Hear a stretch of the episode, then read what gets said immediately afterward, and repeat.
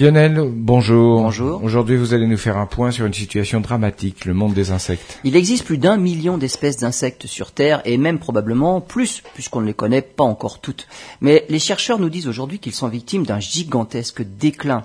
Des chercheurs allemands ont procédé à une collecte d'insectes sur plus de 300 sites en Allemagne.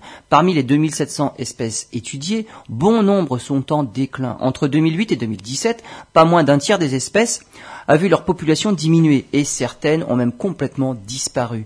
Tous les sites sont concernés par ce déclin, même les zones les, et les zones les plus touchées sont les prairies, situées à proximité de terres cultivées de manière intensive. Dans ces zones, la baisse de la masse totale des insectes atteint 67% et les plus touchés sont ceux qui se déplacent le moins vite. Dans les zones forestières, au contraire, ce sont les espèces qui se déplacent beaucoup, car eux aussi peuvent peuvent se trouver dans des zones agricoles. Hein. On estime que 40% des espèces d'insectes seraient menacées d'extinction dans les prochaines décennies, et c'est la perte d'habitat due à l'agriculture qui en est la principale cause, devant les produits chimiques, les espèces envahissantes et même le réchauffement climatique.